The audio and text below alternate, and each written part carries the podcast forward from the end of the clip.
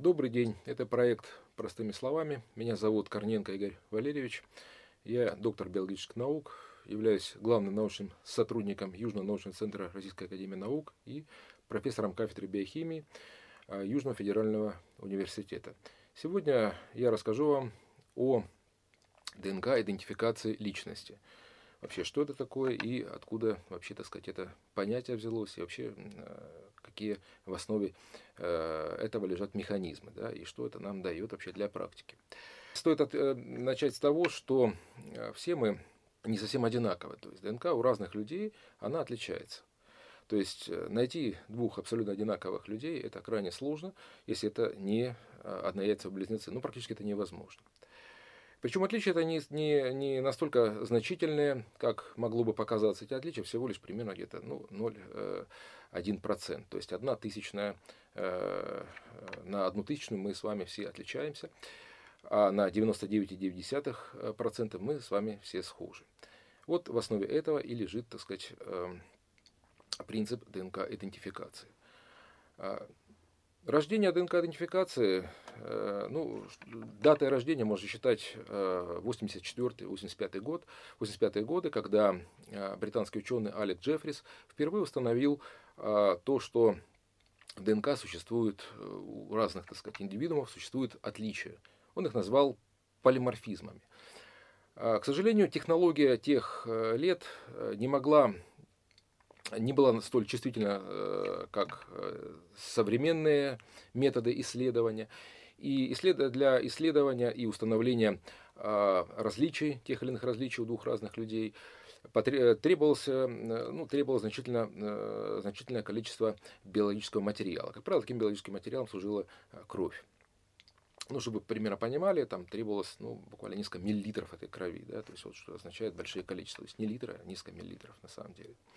Впервые эти методы использовались для установления биологического родства, а именно для родства э, людей, для подтверждения, ну, для подтверждения родства тех или иных иммигрантов, которые мигрировали в Великобританию. В дальнейшем уже так сказать, эти методы уже стали использоваться для криминалистики. Именно с 1986 года впервые метод ДНК-идентификации был использован в криминалистике для идентификации э, убийцы. Колин Пичворк, это был первый человек, э, которого в 1987 году идентифицировали, с помощью, идентифицировали как убийцу с помощью методов ДНК-идентификации. Он сейчас отбывает пожизненное заключение. С, 19, с середины уже 80-х годов Параллельно с, Алек, с Аликом Джеффрисом а другой известный ученый Керри Мюллис открывает метод э, ПЦР э, сокращенно, то есть это сокращение от полимеразной цепной реакции, которое позволяет э, исследовать буквально несколько молекул ДНК и открывает широкие перспективы для криминалистов, при исследовании очень сверхмалых количеств э, биологического материала. Ну, э, чтобы примерно представлять, что, что такое сверхмалое количество, это уже буквально ну, несколько десятков или там, сотен клеток. Да? То есть это уже объемы меньше одного микролитра, то есть меньше одной тысячной миллилитра. То есть объемы для исследования уменьшились в тысячи раз. А с помощью данных технологий в настоящее время успешно проводится так называемая генетическая экспертиза. Но генетические экспертизы бывают нескольких видов. Это так называемая, э, ну, самая распространенная экспертиза, то, что можно сейчас увидеть по телевидению, и уже, так сказать, она получила довольно-таки широкую такие вот, э, известность, это экспертиза определения э, биологического родства или там, ну, в частности, отцовства. Мы это видим на всяких там ток-шоу, там Малахова и так далее. Вот. Именно с помощью ДНК, когда определяется Э, биологическое родство. Также можно определить э, другие степени родства. Это, скажем так, ну, установить спорное материнство. И у нас такие случаи были, когда э, ну, на моей практике, у меня практика уже более 20 лет, я занимаюсь ДНК-идентификацией.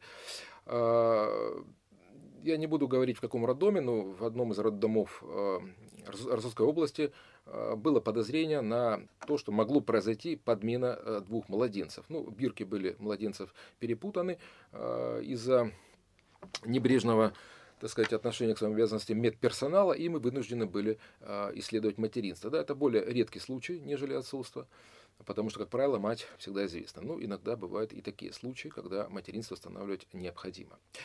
Какие еще э, области применения ДНК-идентификации? Ну, ну, это криминалистика, это исследование, так сказать, тяжких преступлений, к которым относятся изнасилование или убийство. Биологическими объектами здесь могут быть все, что угодно. Дело в том, что практически каждая наша частица содержит ДНК. Ну, за исключением некоторых биологических объектов, о которых я расскажу. Ну, в крови э, мы знаем, что существует несколько видов клеток. В частности, э, есть красные кровяные тельца, их называют эритроциты, они абсолютно безъядерные, там нету ДНК. А есть белые кровяные тельца, их называют лейкоциты, они подразделяются далее там нейтрофилы, лимфоциты и так далее. А, значит, они содержат ДНК, а также есть кровяные тельца, э, тромбоциты, в них тоже содержится ДНК. Ну, она, эта ДНК, она особенная, ее называют митохондриальная ДНК. Об этом мы также будем поговорим чуть-чуть дальше. ДНК у человека бывает двух видов. Да? И к этому мы, мы, также вернем, мы также об этом поговорим немножко, немножко дальше. Я просто хочу рассказать, какие э, объекты еще содержат ДНК. Ну, практически все объекты. Практически все объекты. Да? Э, человек, он является э, диплоидным. Что означает диплоидным? Это означает ди, это слово два, да? Это в переводе два. То есть у него набор хромосом у него двойной. То есть, то есть у нас 46 хромосом, 23 хромосомы мы получаем от мамы и 23 от папы. Из 46 э, хромосом, две хромосомы у нас половые, они определяют наш пол, то есть кто мы будем, э, у нас какой будет пол мужской или женский, это определяет э, всего лишь две хромосомы, X или 2 X, это э, женщина, или XY, это мужчина, соответственно. Ну, бывают э, различного рода отклонения, о них мы говорить не будем, когда существует X и 2Y, или там 1X и так далее, там 3X. Мы об этом, об этих, так сказать, случаях говорить сейчас не будем. ДНК бывает двух, э, как я уже сказал, двух разных типов. Это так называемая ядерная ДНК, которая содержится в ядре, в хромосомах, ее еще называют хромосомная ДНК. А, в ядре клетки она э, э, локализована. А также бывает ДНК митохондриальная. Она локализована в, то есть находится в митохондриях. Митохондрии это наши энергетические такие вот э, мини-энергоподстанции, которые дают нам энергию, благодаря которым мы с вами, так сказать, существуем, бегаем, э, так сказать, и делаем свою работу. Да? То есть без митохондрий жизнь, вот как мы себе сейчас представляем, была бы невозможна. Мы были бы на уровне, грубо говоря, одноклеточных и не более того. Как я уже сказал, ядерная или хромосомная ДНК она передается от папы и от мамы. Причем 23 хромосомы передаются от мамы и 23 хромосомы от папы. А митохондриальная ДНК передается строго по материнской линии. То есть от мамы нам достается немножко больше генетического материала. А, немного, э, э, ну, если уж мы берем, так сказать, э, сравниваем мальчиков и девочек, да, то девочки получают точнее мальчики получают значительно больше э, информации, генетической информации от э, матери, потому что Y-хромосома, она ну, совсем маленькая. Да, и уже, так сказать, ученые некоторые прогнозируют, что через несколько там, сотен, может быть, миллионов лет она может исчезнуть вообще. То есть мужчин вообще э, может не быть, как мы сейчас себе представляем, то есть которые имеют генотип XY. Вот. Что будет, я не могу даже настолько так долго пропрогнозировать, это мало кто знает. Вот. Мы можем только догадываться об этом кто будет. То есть, ну, то, что женщины останутся, это очевидно. Вот. Как они будут дальше размножаться, пока мы не знаем. Также очевидно, что мужчины также, то есть, как исчезающий, можно сказать, ну, не вид, а там даже, так сказать, особи, да, это тоже, так сказать, для нас это очевидно, для ученых. Итак, как я уже сказал, э, митохондриальная ДНК передается по матери, в то время как Y-хромосома передается э, строго по отцовской линии. Аутосомная же ДНК, как, э, то есть она то есть не половая ДНК, ну вообще, так сказать, ядерная ДНК, она передается и от отца, и от матери. Поэтому существуют так называемые ДНК-маркеры. То есть, что такое ДНК-маркер? Это мы не можем исследовать всю ДНК. Слишком, ДНК, она огромная. ДНК, если взять вообще, так сказать, саму ДНК, вообще эту, э, всю эту молекулу, то она очень большая на самом деле. То есть если мы берем только так называемый гаплоидный, ну, один э, гаплоидный набор хромосом, то есть мы берем не 46, а 23. То есть мы, как я уже сказал, диплоидный это D, а гаплоидный это 23 пары хромосом, которые, э, вот именно гаплоидный набор хромосом, он находится в половых клетках, яйцеклетки или в э, э сперматозоидах. Да? Значит, если мы возьмем значит, гаплоидный набор, то он имеет примерно и э, он имеет размер э, порядка, э, поряд, ну, если физический размер, у него порядка от 1 до 2 метров. Если мы возьмем молекулу ДНК и вытянем ее в одну линию, то она примерно будет около 1 метра, да, то есть она довольно-таки длинная молекула. И вот представьте себе, это, вот эта вот длинная вот эта вся молекула, да, то есть 1-2 метра, она помещается в одну клеточку, то есть засовывается в эту, как-то, настолько она компактно упакована в наших клетках, что она помещается в одной клетке, э, величина которой, ну, э, в миллион раз меньше, чем сама э, длина этой молекулы ДНК. Значит, вот эта молекула ДНК, как я уже сказал, она имеет э, э, небольшие различия. То есть мы с вами немножко, то есть, э, в зависимости от того, э, то есть у кого она, кому она принадлежит. То есть, в зависимости от, то есть если у нас два человека, если они не э, однояйцевые близнецы, то очень велика вероятность, что они будут отличаться. Да? Ну, то есть это не велика вероятность, это практически 100%, что они будут отличаться. И наша задача только найти те участки ДНК, по которым она будет отличаться. Исследовать, э, исследовать пол, полностью всю молекулу ДНК смысла никакого нет, потому что, как я уже говорил, 99,9% всех всей ДНК, она одинакова, ну, практически у нас у всех она одинакова. Поэтому нам необходимо вот исследовать вот именно э, вот этот э, одну тысячную, так сказать, э, величины этой ДНК, и то даже не всю. Достаточно исследовать буквально там, 20, ну, 10 30 вот этих полиморфных так называемых участков. Полиморфных это те, которые отличаются э, у нас с вами. То есть, если, ну, э, то есть у, как минимум двух, у трех, у там, десятерых человека они могут отличаться. Поэтому достаточно исследовать вот этих вот несколько э, там, десятков этих участков ДНК, так называемых э, локусов, э, от слова локальный, там, участков, маркеров, как там их можно по-разному называть, для того, чтобы уже сделать некое суждение. Так вот, Существуют такие маркеры индивидуализирующие, то есть это те, которые передаются нам э, от родителей, то есть от отца и от матери. А есть, э, которые групповые, как я уже сказал, то есть которые передаются либо по отцовской линии, это маркеры, которые локализованы на Y-хромосоме, либо э, передаются по материнской линии, и они локализованы, естественно, на митохондриальной ДНК. То есть эти марк... Э, что, как они могут передаваться? То есть мы с вами получаем, давайте вот мы сейчас рассмотрим, как передаются индивидуализирующие э, признаки. Да? То есть мы получаем 50%, ну грубо говоря, 50% от э, матери, 50% от отца. Ну, конечно, это, это очень приблизительно, потому что если э, мы с вами мужского пола, то от матери мы, естественно, получаем немножко больше, потому что их хромосома, она значительно крупнее, чем Y-хромосома. Поэтому мать нам дает больше генетического материала. Ну, будем грубо считать считать по 50%. Да? Мы получаем от отца и от матери. Мы потом передаем своим детям также по 50%. То есть они уже имеют только в среднем по 25% общего генетического материала со своими дедушками или бабушками. И, соответственно, 12,5% от своих там прабабушек или там прадедушек. Да? Э, значит, э, общих 12,5% э, вот этих вот маркеров.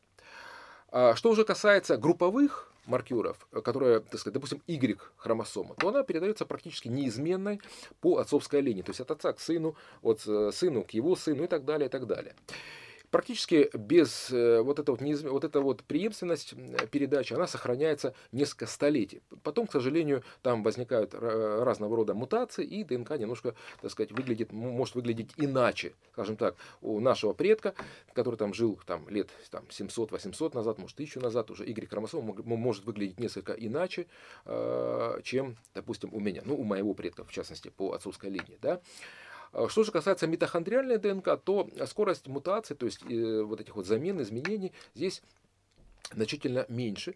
И, собственно говоря, вот она уже оценивается где-то в тысячелетие, то практически мы уже можем быть ну, скажем так, не полностью, но можем быть так уверены, что, собственно говоря, мы с нашей там какой-то проматерью, которая жила во, во времена там древнего царства Египта, ну, у нас примерно одинаково будет митохондриальная ДНК. Что не скажешь о нашем, так сказать, пра пра пра пра пра пра деда, который жил там примерно в то же самое время. У нас э, уже Y-хромосома может уже значительно отличаться друг, друг от друга. Итак, вот основные позиции, которые мы с вами очертили.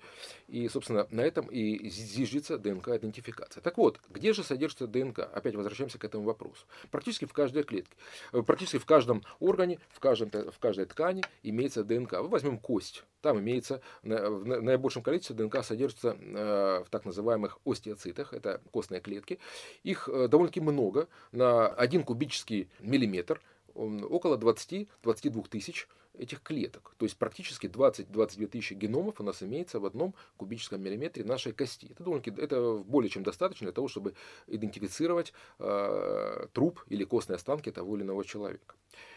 Вот. Значит, если мы берем э, такой объект, ну, как я уже сказал, если мы берем такой объект, как кровь, то там ДНК содержится не во всех э, клетках в красных кровяных тельцах ее там нет, да, то есть в лейкоцитах имеется оба типа ДНК, как ядерная, так и митохондриальная, а в тромбоцитах только митохондриальная ДНК имеется. Если мы берем волос, то здесь также все неоднозначно.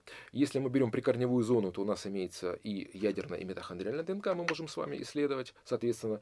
А, э, если же мы, у нас имеется стержень волоса, то здесь только мы можем анализировать митохондриальную ДНК.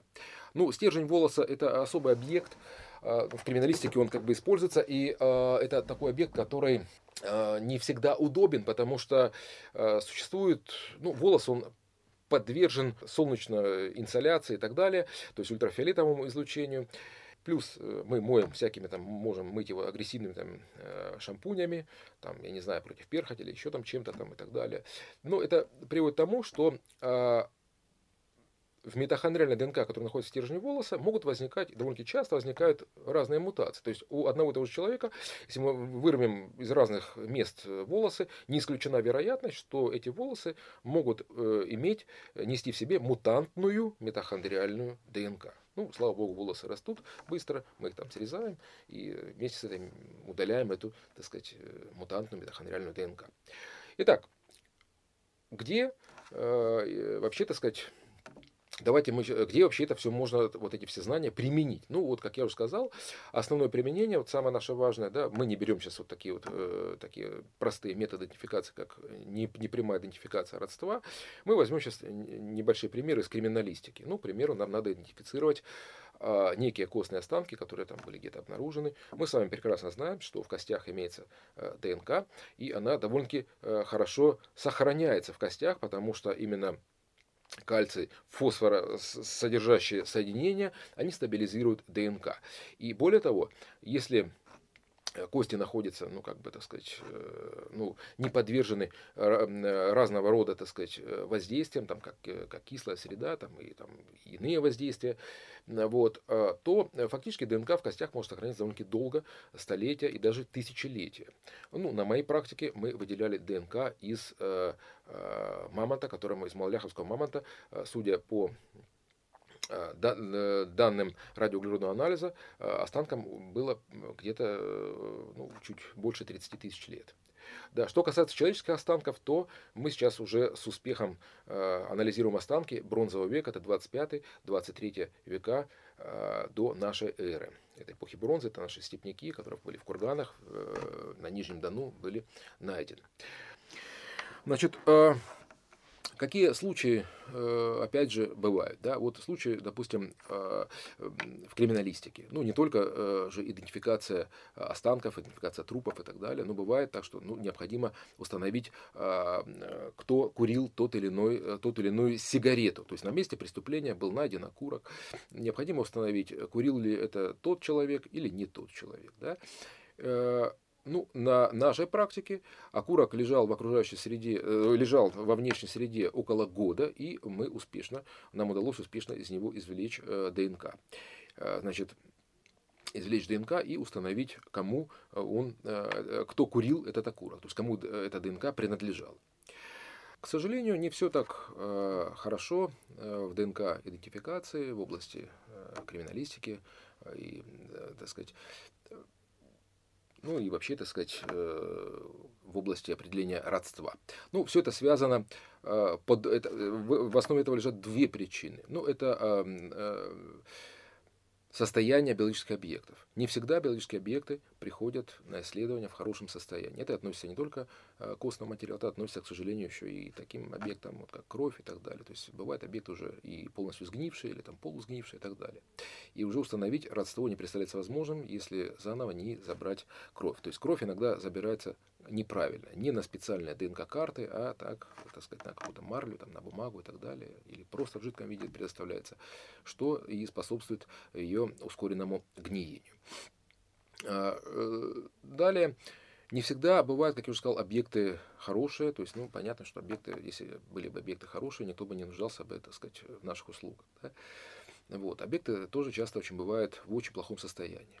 И второй краеугольный камень, кроме объектов, это чувствительность. Это очень высокая чувствительность метода. Современные методы уже позволяют идентифицировать человека, ну, теоретически, если имеется хотя бы уже одна его клетка, да, то есть имеется хотя бы один его полный геном. Ну, это теоретически. Практически это немножко не так, там геном должен быть не менее там, 10, уже сейчас мы можем это сделать.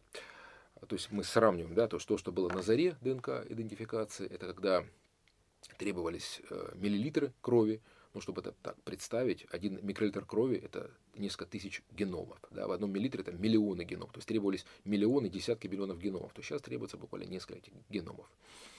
Но опять же, высокая чувствительность, она может привести к артефактам, то есть к неправильным э, результатам. Ну, одно дело, когда э, мы идентифицируем останки, ну, мало ли какие-то останки бывают, как я уже сказал, у нас э, были совершенно разные случаи. Это было и останки военнослужащих, погибших в ходе боевых действий, или там какие-то неопознанные, так сказать, э, трупы. Одно дело, когда мы идентифицируем останки, и, э, так сказать, мы сейчас не смогли в силу каких-то причин, ну, артефактов и так далее, не смогли их идентифицировать, то есть э, мы их можем потом к этому вернуться уже более современными методами или более современными методами, так сказать, э, идентификации, либо более современными методами пробоподготовки э, исследовать заново эти останки. Другое дело, когда э, на кону э, положена э, жизнь человека, ну или, скажем, там, судьба человека, когда э, человеку грозит э, тюремный срок за то или иное преступление, которое, ну, возможно, он не совершал. К сожалению, на, э, в моей практике, то есть не, не в моей личной практике, то есть я был свидетелем, что такие случаи бывали, да, то есть э, человека, к сожалению, осуждали э, на какие-то сроки по результатам ДНК-экспертизы, которая потом, как уже показали последующие, так сказать, уже исследования, эти результаты были некорректны. К сожалению, такие случаи они, не, не сказать, что они очень часто, но эти случаи бывают. Да? Они редко, слава богу, они редко бывают, но они бывают. Это к сожалению. Пока на сегодня у меня все. Если еще будут у вас какие-то интересы к этой теме, вы, пожалуйста, можете задавать свои вопросы, можете сами тему обозначить по ДНК-идентификации. К сожалению, я не могу в таких узких рамках все рассказать, а рассказать здесь можно много о чем, и на, не на один час у нас будет разговор. Поэтому всем всего хорошего и, и до свидания.